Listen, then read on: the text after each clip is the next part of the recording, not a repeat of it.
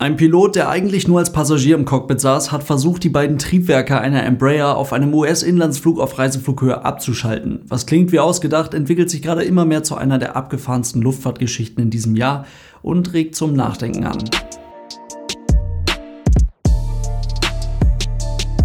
Und damit hallo und ganz herzlich willkommen. Ich hoffe, es geht euch gut. Der Pilot, um den es hier geht, war außer Dienst, saß im Cockpit auf dem sogenannten Jump Seat, also auf diesem kleinen ausklappbaren Sitz, den es in eigentlich jedem Cockpit gibt. Dass er da sitzt, ist vollkommen normal. Wenn alle anderen Sitze im Flugzeug belegt sind, kann das für fliegendes Personal Alltag sein. So reist man dann immer mal wieder durch die Gegend, um vom Einsatzort nach Hause zu kommen oder andersherum. Denn nur weil jemand in München, Frankfurt oder halt San Francisco stationiert ist, also dass der Heimatflughafen ist, von wo aus die einzelnen Flüge dann losgehen, heißt das nicht, dass man dort auch wohnt. Und so pendeln letztendlich zahlreiche Leute des fliegenden Personals zu ihren Umläufen mehrfach im Monat hin und her. Dabei nutzen sie von Airline zu Airline im Detail unterschiedliche Programme, die ihnen das Standby-Fliegen ermöglichen. Also das vergünstigte, bei manchen Airlines als Mitarbeiter sogar kostenlose Fliegen mit einem ganz großen Nachteil. Man fliegt nur mit, wenn auch noch ein Platz frei ist. Wie sowas aussehen kann, habe ich euch vor kurzem noch in einem Video gezeigt, als ich mit meinen Eltern zusammen Standby nach New York geflogen bin ist bis kurz vor Abflug wirklich kein einziger Platz mehr im Flugzeug frei,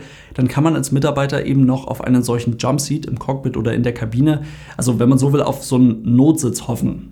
Das hat eigentlich jedes Flugzeug, um Plätze für zusätzliches Personal zu haben, für Ausbildungsflüge, für Checkflüge und so weiter. Für viele Leute jeden Tag ist das also die einzige Möglichkeit, um irgendwie noch auf den ansonsten vollen Flügen mit nach Hause oder zur Arbeit zu kommen. Müsst ihr einfach mal darauf achten, wenn ihr das nächste Mal innerdeutsch fliegt oder von Frankfurt nach Wien oder Frankfurt-Zürich, das sind so typische Strecken. Die Leute, die bis zum allerletzten Moment die wenigsten Anstalten machen, einzusteigen, sind nicht selten Mitarbeiter, die halt noch auf einen freien Sitzplatz oder auf einen Jumpseat hoffen. Trotzdem ist man dann natürlich ein Passagier und nicht aktiver Teil der Crew. Und so war es jetzt also auch hier auf diesem Flug, der von Horizon Air, einer Tochtergesellschaft der Alaska Airlines, durchgeführt wurde. Das ist die Airline, für die der besagte Pilot unterwegs war. Er sitzt also von Anfang an vorne mit im Cockpit, sitzt quasi in der Tür auf dem Jumpseat, hat damit einen guten Blick auf das gesamte Cockpit, die beiden Piloten da vorne und das Overhead-Panel direkt vor sich. Die Maschine startet in Everett, nördlich von Seattle, dreht in Richtung Süden und erreicht 20 Minuten nach dem Start die Reiseflughöhe von 31.000 Fuß. Jetzt dauert es nur ein paar Minuten, dann soll der bis dahin unauffällige Kollege anscheinend sein Headset zur Seite geschmissen haben und gesagt haben, dass es ihm gerade nicht gut gehe. Kurz darauf ging er dann mit seinen Händen ans Overhead-Panel und versuchte die beiden Fire-Handles zu ziehen. An der Stelle klären wir mal, was sind überhaupt diese Fire-Handles? Diese zwei roten und damit schön auffälligen Hebel ganz oben am Overhead-Panel sind dafür da, ein brennendes Triebwerk von den wichtigen Systemen des Flugzeuges mit einem Handgriff zu trennen, zu isolieren, tatsächlich auch zu löschen und damit zu sichern. Wird so ein Hebel gezogen, wird das Triebwerk über Ventile vom Zapfluftsystem, von der Treibstoffversorgung und vom Hydraulikkreislauf getrennt getrennt. Mit anderen Worten, das Ding geht dann aus und indem man die Hebel dann nach links oder rechts dreht, wird jeweils ein Feuerlöscher für das Triebwerk aktiviert. Für den normalen Betrieb des Flugzeuges werden die Hebel also nicht gebraucht, für den Fall der Fälle müssen sie aber für die Piloten schnell erreichbar sein. So oder so ähnlich gibt es diese Hebel bzw. die dahinterliegenden Funktionen in jedem großen Verkehrsflugzeug. In einem Airbus sind diese Hebel vielmehr große Knöpfe, die erfüllen aber die gleiche Funktion. In der Boeing 737 gibt es die Hebel auch, die befinden sich aber nicht am Overhead-Panel, sondern unten zwischen den beiden Piloten in der Nähe der Triebwerksteuerung. Diese beiden Hebel, einen fürs Triebwerk 1, den anderen fürs Triebwerk 2, versuchte er jetzt also zu ziehen, kam auch dran, aber soweit wir bis jetzt wissen, wurde er durch die Crew noch rechtzeitig daran gehindert, die Hebel wirklich auszulösen. So wie ich das verstanden habe, lassen die sich zwar relativ leicht bewegen, müssen dafür, dass sie ihre Funktion auslösen, aber wirklich mit einem kräftigen Zug nach unten hin eingerastet werden. Und das ist hier nicht passiert. Trotzdem hat man jetzt ja ganz offensichtlich ein ziemlich großes Problem davon im Cockpit. Ein Verrückter, der das Flugzeug offensichtlich zum Absturz bringen möchte, aus dem Cockpit heraus, ist nochmal was ganz anderes, als wenn das jemand aus der Kabine heraus versucht. Das heißt, einer der beiden Piloten war jetzt also mit Fliegen des Flugzeuges beschäftigt, der andere hatte die Aufgabe, den Typen jetzt aus dem Cockpit raus zu befördern und irgendwie in die Kabine zu bringen. Was er aber auch nach etwas mehr als einer Minute geschafft hatte, denn der auf einmal überraschend einsichtige Kollege ging dann selbstständig aus dem Cockpit heraus in die Kabine und bat die Kabinenbesatzung darum, ihm Handschellen anzulegen. Er wurde daraufhin im hinteren Teil der Kabine untergebracht. Viele Passagiere haben es gar nicht mitbekommen. Ein paar Passagiere, die etwas gesehen haben, haben gesehen, dass er während des Sinkfluges noch versucht hat, eine Tür des Flugzeuges zu öffnen, ließ sich aber auch dabei schnell wieder in Anführungszeichen einfangen. Die Maschine wurde dann sofort am nächstbesten Flughafen in Portland gelandet.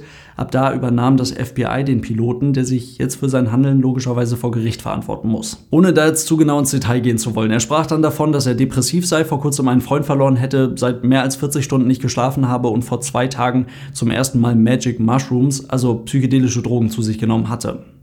Unterm Strich liegt die Vermutung nicht ganz fern, dass er da vorne im Cockpit einfach durchgedreht ist und sich aus dieser Situation irgendwie befreien wollte. Aber das beurteilen am besten Leute, die davon Ahnung haben. Wir reden einfach noch ein bisschen über die Technik. Spannend ist ja, was wäre gewesen, wenn er die beiden Hebel tatsächlich vollständig gezogen hätte. Die Triebwerke wären ausgegangen, das haben wir eben schon geklärt.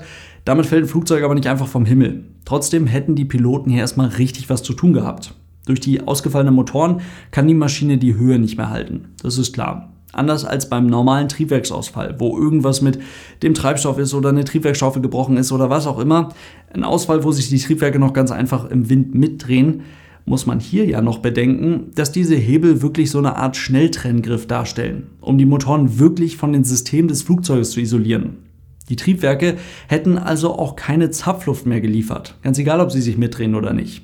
Die Zapfluft wird benutzt, um die Kabine mit Druck zu beaufschlagen. Keine Flugzeugkabine ist hundertprozentig dicht. Die Flugzeuge haben üblicherweise eine sogenannte Leakage Rate von 300 bis 900 Fuß pro Minute. Da geht es um die Kabinendruckhöhe. Die würde dann einfach Stück für Stück ansteigen, bis man nach ungefähr 10 Minuten die Sauerstoffmasken gebraucht hätte. Dazu dann auch noch Hydraulik. Die wird ja auch gekappt. Das heißt, Steuerungsprobleme kämen dazu. Auch nichts akut gefährliches, auch die Hydrauliksysteme einer Embraer sind so ausgelegt, dass ein doppelter Triebwerksausfall die Maschine nicht manövrierunfähig machen würde, aber es wäre ein zusätzliches Problem, um das sich die Piloten jetzt kümmern müssen. Und Strom käme ja jetzt erstmal auch nur über die Ram Air Turbine, also über diesen kleinen Propeller, der dann ausgeklappt wäre. Jetzt sagt ihr Sully-Profis natürlich, Klar, die APU, das Hilfstriebwerk im Heck des Flugzeuges, das kann man starten. Das löst dann schon mal die Probleme Strom und Luft. Allerdings liefert das Hilfstriebwerk keinen Vortrieb.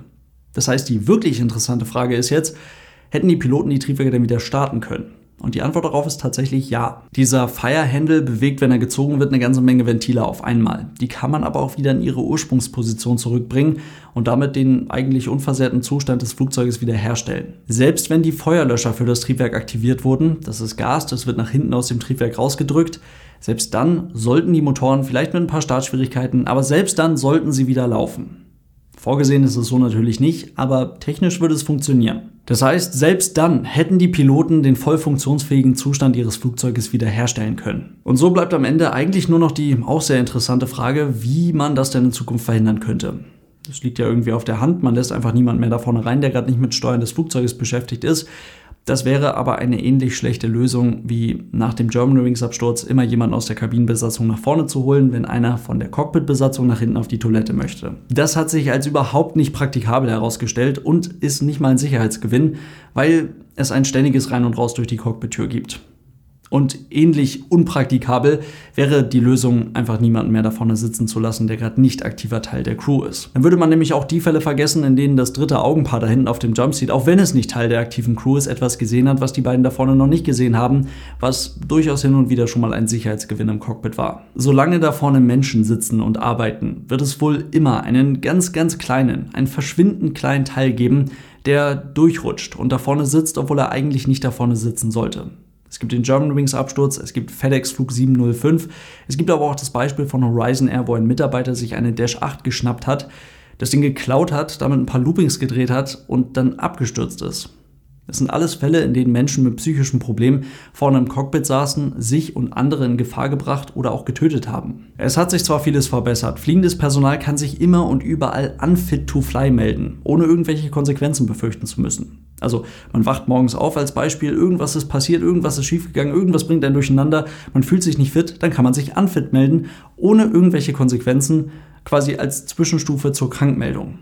Und es gibt bei jeder Fluggesellschaft Programme. Programme, mit denen man sich einfach erstmal eine Zeit rausnehmen lassen kann, weil man psychische Probleme hat, zu Hause irgendwelche Probleme hat, irgendwas passiert ist, was man so nicht geplant hatte, Alkoholprobleme, was auch immer. Und es sind Programme, die man sicherlich alle im Detail irgendwo noch optimieren kann, für die man mehr Aufmerksamkeit schaffen kann. Zum Beispiel auch im Umfeld eines Piloten. Überhaupt erstmal dafür sorgen kann, dass die Leute wissen, dass es solche Programme gibt. Aber trotzdem bleibt aus meiner Laienperspektive ja irgendwie ein unüberwindbares Problem Und zwar, dass jemand mit psychischen Problemen einfach kein Flugzeug führen kann. Das heißt, wenn sich jemand in gewisser Zeit nicht von seinem Problem erholen kann oder in gewisser Zeit nicht von seiner Krankheit geheilt werden kann, dann bedeutet das das Karriereende. Und da führt auch nicht wirklich ein Weg dran vorbei.